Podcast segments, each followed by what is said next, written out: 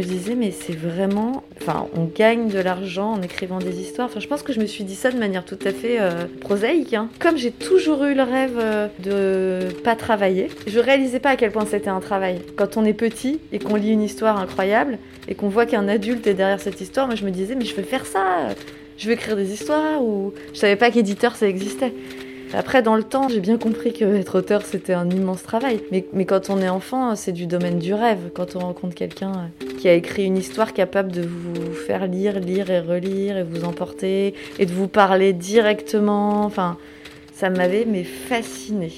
Machinalement, mon crayon, je mâchonne quelques mots à la gomme. Je griffonne, aussi vierge que moi est ma feuille de papier, plus blanche que le blanc en machine lavée. Vous écoutez Assez parler, le podcast de l'école Les mots qui laisse les écrivains parler et qui donne envie d'écrire. Les mots, c'est une école d'écriture qui a été fondée en 2017 par Élise Nebout et Alexandre Lacroix sur une idée simple mais innovante, écrire s'apprend. Des écrivains majeurs de la scène littéraire actuelle y accompagnent tous ceux qui veulent un cadre pour travailler leurs plumes et aboutir leurs manuscrits. Aujourd'hui, je rencontre une personne qui n'est pas écrivaine, mais qui est peut-être mieux placée encore pour nous parler de ce métier. Elle s'appelle Marie-Eugène, elle est éditrice et elle a récemment pris la direction du domaine fiction française chez HarperCollins, une maison de 200 ans, d'envergure internationale, mais qui fait ses premiers pas en France, notamment à travers la collection que Marie-Eugène a fondée sous le titre Traversée au singulier. C'est une grande traversée d'ailleurs qu'on va faire aujourd'hui avec elle. Elle va nous raconter tout son parcours, retracer l'itinéraire de ses goûts littéraires, de lectrice puis d'éditrice, depuis l'enfance jusqu'à aujourd'hui. Quelques mots pour me présenter. Je m'appelle Lorraine Malka, je suis journaliste, autrice indépendante et passionnée par les questions que l'on ne pose pas assez autour de l'écriture, à savoir à quoi ressemble un livre avant d'être un livre, comment arrive-t-il entre les mains du bon éditeur? Et comment l'éditeur choisit-il celles ou ceux qu'il décidera d'accompagner, de porter, le temps d'une rentrée ou plusieurs dizaines, voire centaines d'années? Qui sont ces artisans de l'ombre qui fabriquent ligne après ligne une postérité? À l'école Les mots, Marie-Eugène est particulièrement appréciée et convoitée. D'abord parce qu'elle fait partie des éditeurs modernes, attentifs aux nouvelles pratiques d'écriture. Ensuite, parce qu'elle est toujours à la recherche de jeunes romanciers et parce qu'en ce sens, elle accorde une attention toute particulière aux manuscrits des aspirants écrivains passés par les murs de l'école. D'ailleurs, elle fait partie depuis l'été 2020 des éditeurs partenaires de l'école Les mots qui reçoivent régulièrement des manuscrits sélectionnés par un comité de lecteurs professionnels. Enfin, et là je vous fais une confidence, parce que Marie est une amie très chère, que je connais depuis longtemps. On s'est rencontrés pendant notre premier stage dans l'édition. À l'époque, on avait 20 ans. On collait des timbres toute la journée sur des enveloppes, en rêvant de fonder une maison d'édition, une émission type Ardisson ou un journal. Entre-temps, on a chacune suivi nos routes, mais on est restés très liés. Marie a fait ses armes dans d'autres maisons, et de mon côté, j'ai rencontré de nombreuses écrivaines et écrivains qui, pour certains, me parlaient de Marie et me disaient combien ils se sentaient chanceux d'être accompagnés par elle. L'un d'entre eux m'a un jour dit qu'il avait l'impression d'avoir accouché de son œuvre grâce à elle. Un autre, très expérimenté, m'a expliqué qu'elle avait le feu et que c'était la marque des grands éditeurs. Cette année, Marie a donc fondé sa collection et elle n'a rien perdu ni de son feu ni de son émerveillement. Assez parlé, écoutons Marie-Eugène que je suis venue interroger chez elle, non seulement en plein confinement, mais aussi à un moment très singulier de sa vie personnelle et professionnelle. Euh, oui, parce que euh, ça tombe à un moment très particulier qui est celui de, bah, ce qu'on vit tous depuis euh, mars maintenant, qui demande de beaucoup s'adapter et tout le monde est un peu à la fois en difficulté et en même temps très dynamique avec beaucoup de réflexions de, de groupe, collégiales, etc. pour trouver des solutions pour euh, toujours bien accompagner les auteurs et les livres. J'ai lancé la collection euh, Traversée et mes premiers titres en HarperCollins noir aussi, donc plutôt euh, j'ai construit un catalogue de fiction française et que j'ai lancé à partir de janvier euh, 2020, à partir de cette année. Donc ça va faire euh, un an. Et je suis euh, actuellement, depuis euh, quelques jours à peine, en congé maternité pour accueillir mon premier enfant à la fin de l'année. Et donc c'est un moment particulier à la fois pour la collection, les auteurs que je suis, pour moi, et puis et à titre personnel, oui, c'est aussi le, nouvelle année qui s'annonce, une nouvelle vie qui s'annonce. Au moment où Marie me parle, sur ce fond sonore très parisien de l'un des boulevards les plus vivants, c'est-à-dire bruyant du 18e arrondissement, j'observe les manuscrits et les carnets qui recouvrent la table à manger. C'est devenu un peu mon, mon bureau, mais j'essaie de garder que quatre carreaux, comme tu peux le voir, en me disant qu'il faut pas que ça prenne trop d'espace. Et donc, il y a euh, des livres que je souhaite lire pour prospecter. euh, Il y a un manuscrit que je dois éditer d'une autrice que je viens de signer. Et carnet. Carnet, euh, tâche à faire que j'écris tellement mal que je ne sais plus ce que c'est, j'arrive pas à relire. Et voilà, stylo, téléphone, euh, classico, des roses. J'avoue, euh, il manque plus que le plaid euh, pour parfaire le tableau. Autour de nous, les murs sont tapissés de livres et de vinyles que Marie adore garder tout près d'elle. Je sais qu'elle a l'œil qui frise quand elle en parle, et je me demande quels premiers souvenirs d'enfant ont pu éveiller chez elle un tel régal. Tout premier, en fait, ils sont pas liés à la lecture, et c'est important que je souligne, ils sont liés à l'écoute de textes. Et c'est lié à ma grand-mère paternelle qui m'a offert euh, beaucoup de livres. Et euh, ça a commencé par des contes de, des grands livres, contes de Grimm, Perrault, Anderson avec euh, cassette. Même je me souviens de, de, ouais, de Bibliothèque Rose, genre les Oui Oui, etc. hein, j'en suis pas fière, mais voilà, il y avait un peu tout ça. Et disons qu'il n'y avait pas Proust sonore à la maison, quoi. Ça restait une littérature assez populaire. Et j'avais aussi, je me souviens d'un texte de, lu par Renaud qui s'appelait La petite vague qui avait le mal de mer, que j'écoutais énormément. Toujours des textes très gais. c'était les, les Grimm, Perrault euh, à l'ancienne, les vrais, c'est-à-dire vraiment, euh, bah, surtout les Grimm hyper sombres, hyper noirs. Et, euh, et voilà, ça a commencé par un apprentissage hors lecture en fait, mais avec l'objet livre, avec une clochette qui indiquait le moment où il faut tourner la page, etc. Je me souviens de matinées entières à, à- à passer comme ça avec ces livres-là. Et en fait, moi, je lisais ça dans mon lit le matin, je pense, le temps que mes parents s'occupent de la maison ou ils travaillaient dans la resto, enfin ils avaient un resto, donc ils étaient, euh, ils travaillaient beaucoup. Donc ça te permettait de t'occuper toute seule quand tes parents, parce que tes parents s'occupaient d'un resto. Ils avaient un restaurant dans le, en Loire-Atlantique, euh, à Saint-Michel-Chef-Chef très exactement, où sont fabriquées les galettes. Donc pour m'occuper euh, en grande partie, enfin après il y avait la plage, etc. évidemment, mais pas toute seule quoi. Euh, Il y avait les livres sonores. Et, franchement, je, je sais pas, je recommande hein, quand même parce que j'y suis peut-être allée un peu seule aussi grâce à ça. C'est-à-dire que euh, mes parents ont dû me lire des histoires, mais on se souvient jamais vraiment bien, euh, si on est très honnête. Je, je me souviens pas de ma mère dans un rocking chair me lisant une histoire tous les soirs, et je suis sûre qu'elle l'a fait. hein, mais mais c'est important aussi cette partie seule, quoi, avec les livres. Après, un peu plus tard, donc, je sais lire et tout. Alors, si je dois retenir une collection, et là, je parle déjà de collection, c'était la collection Cascade chez Rajo en primaire, et notamment grâce à un livre qui s'appelait Le journal secret de Marine de Sandrine Pernuche. Je les voulais tous. Je pense que ça rejoignait des petits questionnements pré-ado. Et j'étais pas en recherche de livres pour adultes, hein, d'ailleurs. Je lisais vraiment des, des romans de, de ma génération. Et Sandrine Pernuche, parce qu'elle est venue euh, à notre rencontre euh, en primaire quand j'étais euh, bah, la toute fin de Saint-Michel, chef-chef, je crois. Et je me souviens que je me disais, mais c'est un métier, sérieusement? Enfin, cette personne dont j'ai lu, parce que tu sais qu'il y a le principe de répétition qui dure longtemps quand on est enfant. Ou... J'ai lu, je sais pas combien de fois, ce livre. Et je me disais, bah, derrière Marine, derrière tous ces personnages, derrière sa grande sœur, parce qu'il y avait une histoire de grande sœur, etc., il y a cette femme qui devait avoir l'âge de ma mère, je pense, à l'époque. À cette même époque, Marie se met à jouer les petites éditrices en herbe dans l'arrière-salle du restaurant de ses parents en créant son propre magazine familial. Je recopiais des, contes ou des histoires dans ce magazine. Euh, Il y avait des jeux, il y avait euh, des dessins, des mots cachés, euh, des jeux des, des cette différence, etc. Enfin, voilà. Donc j'avais envie quand même de créer des petits supports écrits. Et il y a une rencontre hyper importante à ce moment-là aussi. Donc ma grand-mère meurt à peu près à l'âge de avoir 10-11 ans. Et dans la foulée, on va rencontrer euh, un, de ses amis de jeunesse euh, qui s'appelle euh, Louska Fishkin, qui est donc euh, d'origine enfin, russe. Je me souviens, c'était quatre euh, places ou Cité des Oiseaux, quelque chose comme ça à Reims. On va le voir avec mon père et ma mère. Et je découvre qu'il est lecteur pour Olivier Orban pour Plomb. Alors, je sais pas, c'est flou aujourd'hui parce que qu'est-ce qu'il lisait exactement, pour quel euh, catalogue. Puis à l'époque, je me posais, enfin, c'est impossible de comprendre euh, ce qu'il faisait exactement. Mais en tout cas, il m'avait dit, bah moi, je lis des manuscrits, je lis des textes, mon boulot c'est ça. Et là, euh, il m'avait offert le petit Nicolas. Et donc je me suis dit bah ok donc alors lui c'est encore mieux que tout il est même pas il est pas auteur c'est encore autre chose mais il, il est payé pour lire et là commencent les gros fantasmes qui sont vite calmés quand on comprend ce que c'est euh, de lire euh, des manuscrits euh, à outrance et tout. Mais en tout cas, voilà, Louska Fishkin. Enfin, qui m'a montré qu'il y avait un univers derrière les livres, quoi. Mais je sais pas pourquoi, j'ai l'impression que je voulais vraiment pas travailler. Mais c'est un truc qui revenait, qui est revenu au lycée ensuite et tout. Mais comme je voyais quand même beaucoup de travail autour de moi, de intense, euh, euh, c'était vraiment la sueur de leur front, c'était leur affaire, etc. Peut-être que je me disais, euh, moi j'aimais bien le calme, lire comme ça, s'isoler même avec des cassettes, c'est une bonne façon d'être jamais dérangé hein, quand même. C'est très solitaire.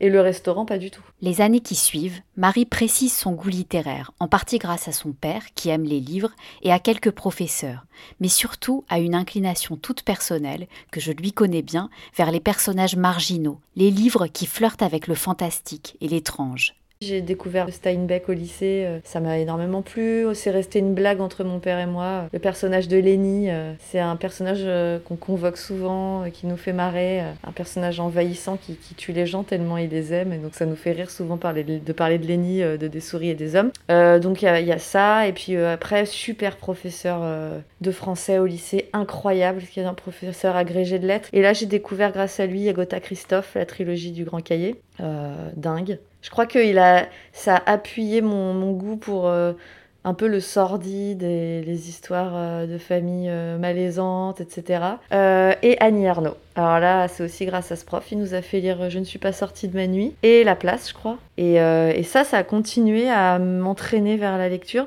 Je suis pas du tout là dans un, questionnement sur euh, la littérature au sens noble du terme, etc. Euh, mais vraiment, ce que je vois, c'est ce que ça apporte euh, d'un point de vue personnel et ce que ça m'a apporté et ce que j'ai l'impression ça peut apporter autour de moi. C'est que euh, c'est vraiment des vrais compagnons. C'est-à-dire que moi, j'ai l'impression que ça répondait à des questions toujours, que je me sentais moins seule, moins bizarre dans des moments où on se sent bizarre et pas dans la norme. Et en plus, euh, quand on est enfant, puis ado, il y a la question de la norme. Elle est toujours remise sur le tapis. Euh, moi, je me posais tout le temps cette question. Euh, enfant, je voulais être très normale, très très très normale. Ça me perturbait si, si tout n'était pas normal. Je pourrais pas te définir ce qui était normal, mais et je me disais, il y a que dans le grâce au livre que je peux trouver la folie que j'ai envie de trouver.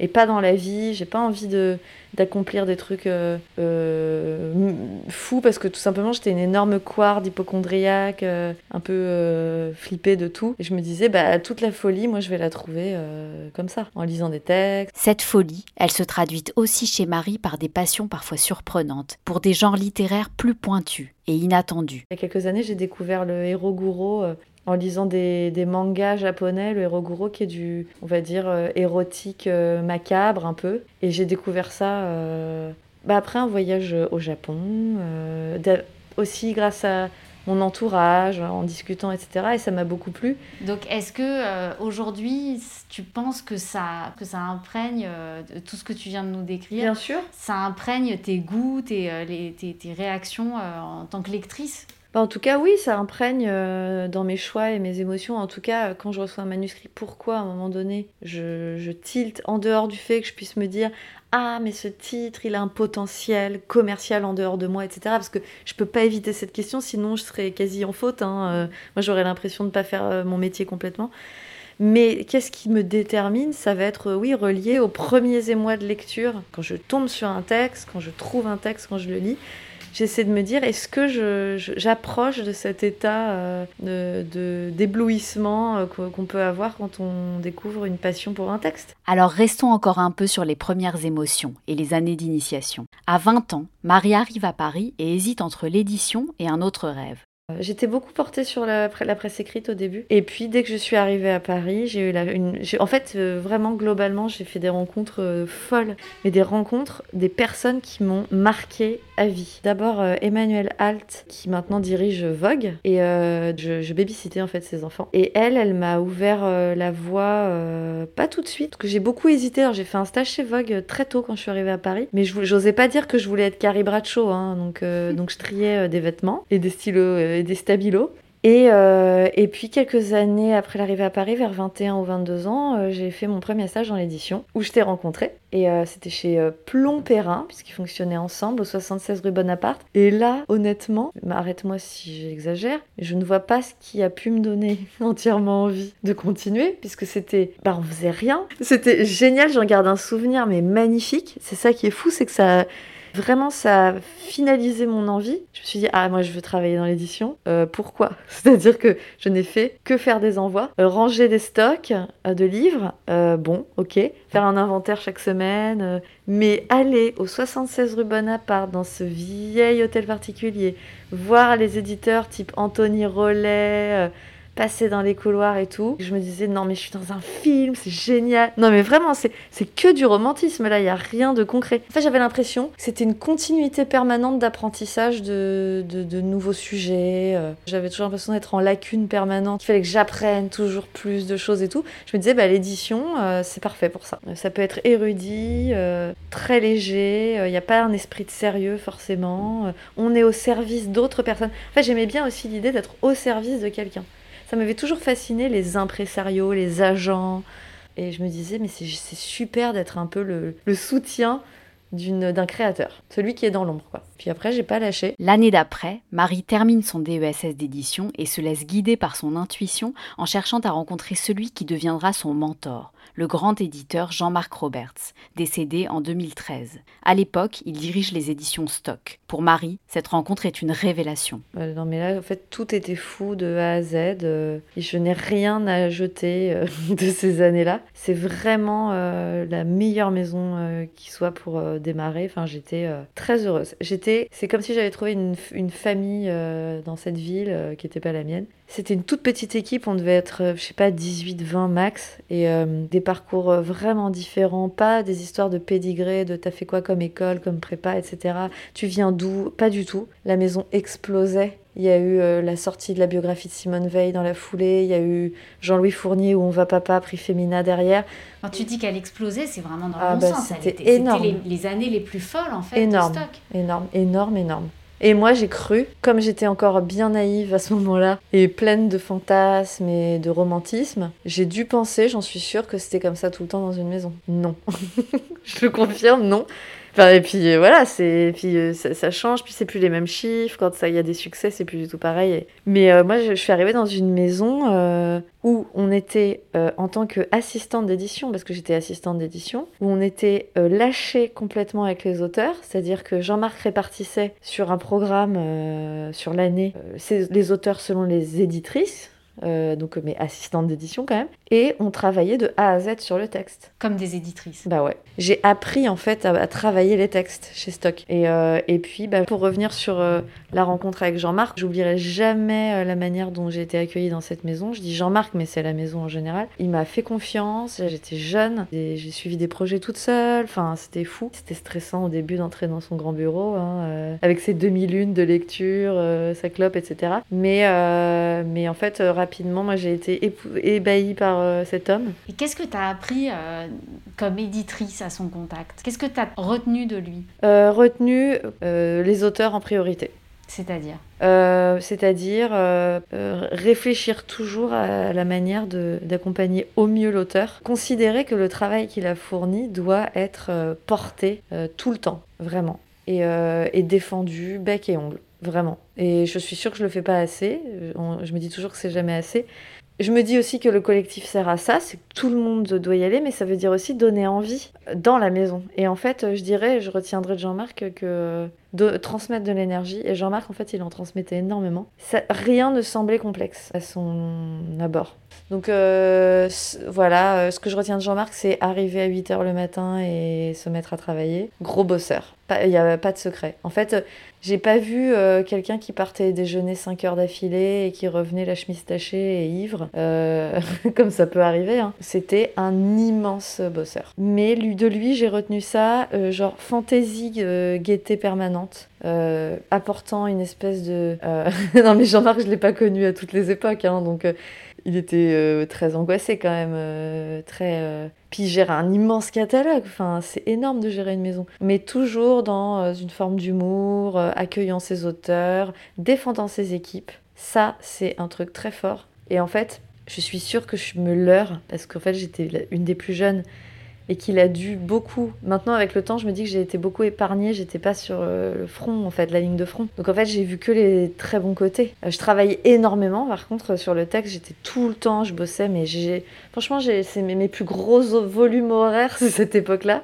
Je travaillais même le week-end, le soir. Enfin, j'étais comme une dingue parce que je voulais tellement rester. En fait, j'avais l'impression d'appartenir à un clan. Enfin, c'était un peu de la folie. Hein. Il, j'aimais bien son sens aussi du, de la hum, alors on pourrait dire de la manœuvre ou de l'intrigue, mais en tout cas, il était toujours un peu. J'avais l'impression de voir un détective privé à l'ancienne, euh, toujours un peu. Euh, il aimait bien les secrets.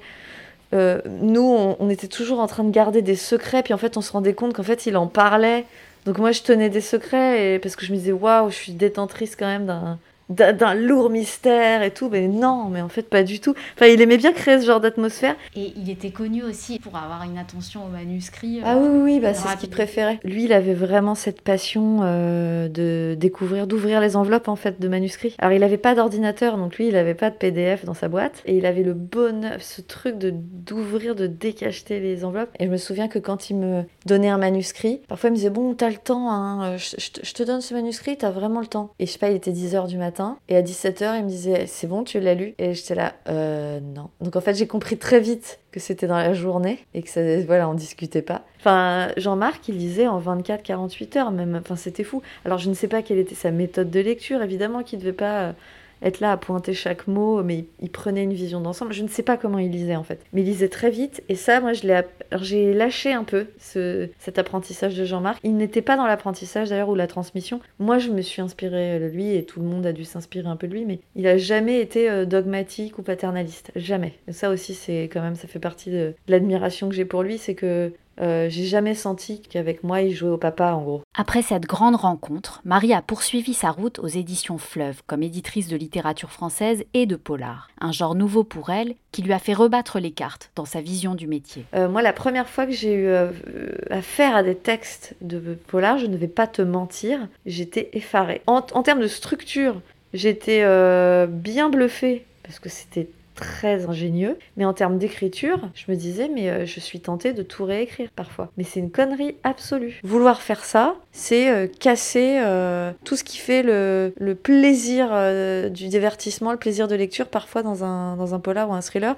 Parfois, on a envie de clichés. Parfois, un dialogue semble de trop. En plus, moi, j'ai été éduqué à la Jean-Marc qui supportait pas les scènes dialoguées. Euh, je pense parce que lui-même avait travaillé aussi dans le cinéma, il était scénariste, etc. Et je pense que si c'était pas au cordeau fait par un génie du dialogue, euh, ça l'intéressait pas. Mais sauf que par exemple dans le thriller, mais évidemment qu'il y a des dialogues, on peut pas tout écrire en récit, c'est imbitable sinon. Et en fait j'ai appris à beaucoup me détendre là-dessus, et ça ça a été une révélation, ça m'a beaucoup apporté, et j'ai beaucoup d'estime et d'admiration pour les auteurs euh, de, bah, de thriller notamment, parce que c'est tout un art. Le regard nouveau de Marie sur le thriller l'amène à pouvoir travailler aussi bien avec des maîtres du genre, comme Franck Tillier, qu'avec des plumes nouvelles, comme l'autrice de polar féministe Louise May, qu'elle a découverte. Mais au-delà de la recherche d'auteur et du travail sur le texte, être éditrice, c'est aussi accompagner bien après la publication. À ce moment-là de sa carrière, Marie le comprend et apprend tous les ressorts de son métier. Ils sont nombreux. Chez Fleuve, j'ai plus appris à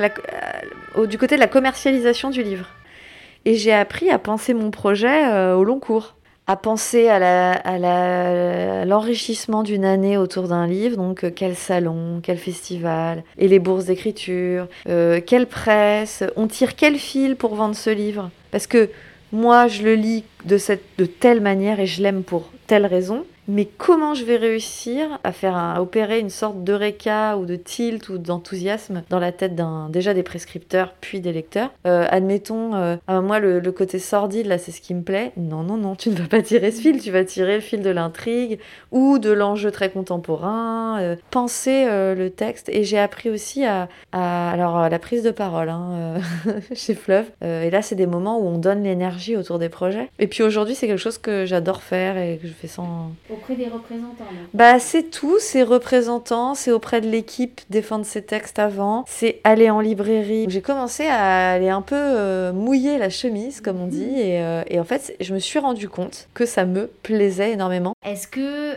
tu pourrais dire que finalement euh, fonder une collection chez Harper, ça réunit tout ce que tu as décrit là, c'est-à-dire vraiment Oui, euh, alors bah, là c'est vraiment, effectivement tu l'as bien dit, ça synthétise un peu tout ce que j'ai pu apprendre jusqu'à présent. Euh, donc j'ai rejoint la maison il y a maintenant, euh, bah, ça va faire deux ans, fin janvier 2021. J'ai suivi Sabrina Arab, qui était arrivée chez HarperCollins euh, trois ans avant moi. En tout cas, HarperCollins a décidé de se lancer en tant que maison généraliste avec une trentaine, quarantaine de titres par an à ce moment-là, quand elle est arrivée. La mission de Marie est un vrai challenge. Développée au sein de ce gigantesque groupe qu'est HarperCollins, déjà présent dans 17 autres pays, la fiction française à partir d'une page blanche. Tout 2019, je l'ai occupé à chercher des auteurs, à la fois en littérature générale et en noir. L'axe de développement premier, c'était de développer euh, HarperCollins Traversée, qui est devenue cette, donc cette collection que, que dont je m'occupe, euh, qui est une collection de littérature générale française. Euh, donc les premiers titres ont paru en, le 8 janvier 2020. C'était Préféré l'hiver d'Aurélie Janin et La science de l'esquive de Nicolas Maleski. Euh, l'envie dès le départ, c'était de ne pas dépasser un certain nombre de titres annuels. Il faudrait ne pas dépasser 8 à 10 titres par an. Parce qu'on on est bien conscient qu'on est un acteur de plus sur le marché et qu'on n'accompagne jamais aussi bien euh, les auteurs qu'en leur accordant du temps euh, et un vrai moment. La collection Traversée est définie de façon officielle comme jetant un pont littéraire entre la France et les États-Unis. Ce que je comprends en écoutant la traversée littéraire de Marie depuis tout à l'heure, c'est que cette collection jette aussi un pont entre HarperCollins et tout ce que Marie a toujours aimé en littérature. Dans le désordre, ça donne d'être à la fois en recherche de textes divertissants, euh, romanesque, euh, parce qu'en France, il y a toujours un peu cette dichotomie compliquée. Euh, est-ce qu'on peut être romanesque et vraiment être dans une recherche de littérarité? Enfin, cet éternel débat. Et puis surtout, ascendance anglo-saxonne d'HarperCollins. Donc moi, je respecte ça aussi et ça m'amuse. C'est ma contrainte. Je me dis, je veux que mes textes, ils procurent ce que j'ai pu avoir parfois avec des romans américains. C'est-à-dire qu'il y a tout dans un roman américain réussi. Il y a la dramaturgie, il y a l'écriture, il y a un sujet fort, euh, un enjeu sociétal. J'essaie toujours d'avoir ça en tête, que ça, fasse écho à des questions contemporaines et tout. Mais j'avais commencé à le faire, ça, grâce au polar notamment. Parce qu'on sait que dans le polar, le thriller, on peut dire des choses qu'on ne dit pas dans un roman euh, de littérature générale. Et ça parle du monde, euh, ça parle très bien du, du, monde dans lequel on vit. Donc chez Harper, on m'a demandé effectivement d'allier euh, tout ce que j'avais appris quelque part. On me l'a pas demandé comme ça, mais c'est ce que je retiens pour créer un catalogue qui soit à la fois euh, exigeant euh, avec des, auteurs. J'essaie de suivre des auteurs qui vont publier au long cours, pas des, auteurs d'un texte. Et, et, tout en ayant quand même à l'esprit qu'on est en train de se développer. Donc les sept auteurs et autrices que tu as publiés chez Harper jusqu'à maintenant, il y en a certains que tu as reçus, d'autres que tu es allé chercher. Ah oui, c'est très il y a à la fois euh, Nicolas Maleski, c'est un auteur que j'avais rencontré au moment de Fleuve, que j'ai publié euh, chez Fleuve en 2017, et c'est un auteur qui m'a suivi dans mon changement de maison. Donc ça, c'est très gratifiant, et puis c'est un auteur que j'ai envie d'accompagner le plus longtemps possible. Donc euh, ça, c'est une émotion déjà, un auteur qui vous suit pour continuer une aventure éditoriale. Aurélie Janin, c'est une autrice que j'ai rencontrée grâce à l'agence Librinova, qui l'a représentée en tant qu'agent d'ouvrage et en fait, j'ai eu un immense, euh, immense enthousiasme sur ce texte. C'est une, une autrice à part entière. Et là, bah, je vais publier son prochain en 2021. Ensuite, il y a euh, Louise Broez. Euh, j'ai reçu le manuscrit par un ami qui m'a dit voilà, regarde, jette un œil, etc. Et là, subjugué. Dès la première ligne Ah oui, dès enfin, vraiment, dès sa page d'exergue. non, mais ça va assez vite. Et euh, bah, l'autre texte, ça a été Gringe. Là, c'est encore un autre cas de figure. Vagram développait Vagram Livre. Et, euh, et grâce à cette rencontre de Pélagie Nicolas et Arnaud Le Guilcher, donc euh, développait cette, cette branche livre dans une maison de disques, je me suis, voilà, je me suis dit, mais ça, c'est encore un, un, modèle parfait pour euh, créer quelque chose de à la fois euh, contemporain, différent dans, la, dans cette collection. Et puis, m'ont proposé de, euh, de rencontrer Gringe. Et, et, donc, on a, on a fait cette rencontre très vite. Et alors là, comme dans un conte de fées, parce que Gringe a dit oui tout de suite. Et moi, j'ai travaillé ensuite avec lui d'un point de vue éditorial au long cours, quasi quotidiennement, sur, je dirais, 4-5 mois. Marie m'a raconté par le menu la petite histoire et surtout la grande rencontre qui se cache derrière chacun des auteurs et autrices qu'elle a édités dans sa collection. Il y a celles et ceux qu'elle vient de citer, mais aussi Sophie Ringeau, Anne de Quinquelin, Karine Azan. J'aurais aimé vous faire écouter l'intégralité de ces récits, Mais cet épisode se serait transformé en une saga en quatre saisons. J'ai donc posé à Marie une question piège. Que cherche-t-elle aujourd'hui en tant qu'éditrice? Quel genre de manuscrit a le plus de chances de la séduire et de l'amener à dire oui? C'est hyper dur comme question. Parce qu'en fait, j'ai pas envie trop de me dire ça. Parfois, j'y réfléchis, je me dis ah tel sujet, ce serait bien en ce moment. Mais en fait, non, parce que je me rends compte que j'ai jamais fonctionné comme ça. J'ai plutôt envie qu'on vienne m'alpaguer avec un texte. Moi, j'en tire des conséquences et, des fils rouges. Euh, c'est ça qui m'amuse. C'est toujours, euh, c'est comme quand on rencontre quelqu'un euh, du côté des sentiments amoureux ou de l'amitié. Mais cette personne face à trois autres personnes, personne ne verra la même chose. Enfin, je sais pas comment dire mais je, compare quand même un, amoureux à, un livre, mais en tout cas, euh, ouais, il y, a un peu des similitudes. Donc, euh, j'ai pas envie de donner une ligne fixe. Simplement, euh, vraiment garder à l'esprit que pour traverser, l'histoire est certes centrale. Je veux qu'il y ait une dramaturgie et que ça puisse faire écho quand même à des questionnements euh, au-delà d'une histoire. J'ai envie qu'une fois refermé le livre, ça puisse nous accompagner effectivement et peut-être euh, pas répondre à des questions, mais en reformuler des nouvelles. Euh, mais c'est pas au détriment de l'écriture. Voilà. J'ai juste envie de dire ça, je cherche pas une thématique particulière. Ou... À l'école Les Mots, un comité de lecteurs professionnels et d'écrivains sélectionne depuis l'été 2019 les manuscrits les plus aboutis, écrits par les participants des ateliers, pour les envoyer à des éditeurs et éditrices qui ont accepté ce partenariat. Marie a été l'une des premières à jouer le jeu. Dès que l'école l'a contactée, elle a immédiatement dit son impatience de découvrir les textes. Mais je me disais, mais c'est magnifique en fait, c'est vraiment euh, un super moyen de rencontrer des jeunes auteurs et des jeunes autrices. Euh, d'univers, euh, j'ai senti tout de suite assez euh, différent.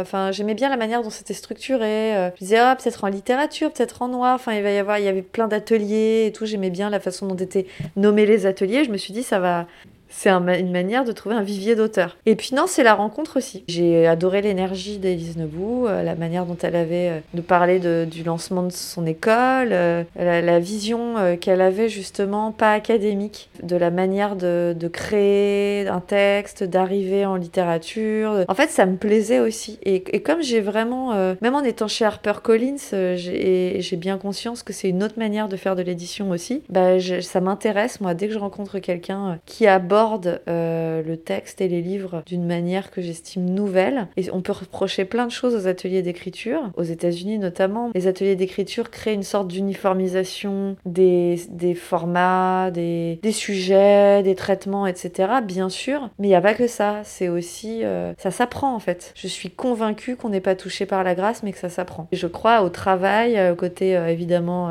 métier, artisanal, répétition, lecture, mais lecture mais jusqu'à l'étouffement. Je pense qu'il faut jamais s'arrêter euh, de lire. Euh, et, j'espère d'ailleurs que dans ces ateliers, on le répète bien aux élèves. J'ai pas encore trouvé l'auteur les mots, mais euh, j'ai grand espoir euh, que ça arrive. C'est normal d'ailleurs, je m'inquiète même pas. L'année dernière, euh, la sélection qui avait été faite pour moi, tout n'était pas parfaitement en adéquation, mais ça c'est normal parce que c'était le début de la collection. Mais c'était proche de ce que j'aurais pu avoir envie de publier. J'ai pas publié parce que j'ai pas eu le coup de cœur absolu, voilà. Mais, mais en tout cas, je trouve que c'est très très bien orchestrée et c'était la première. Donc j'attends la deuxième avec impatience. Message reçu, alors à vos carnets, à vos claviers, écrivez, l'école Lemo et ses éditeurs partenaires se chargent du reste. Pour vous renseigner sur les prochains ateliers de l'école, rendez-vous sur le site lemo.co ou directement sur place aux 4 rue Dante à Paris. Si vous avez aimé cet épisode,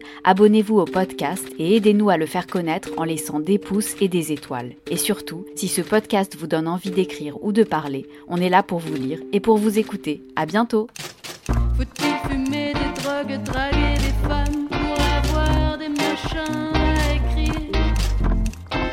Je fumais du crack, que crack et pour des femmes, pour devenir une machine à écrire.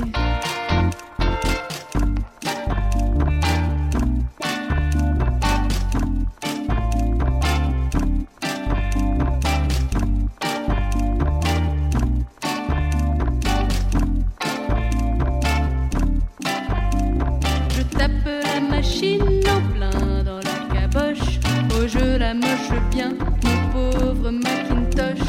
pour lâcher la pression, la pression qui me prime, et lui apprendre.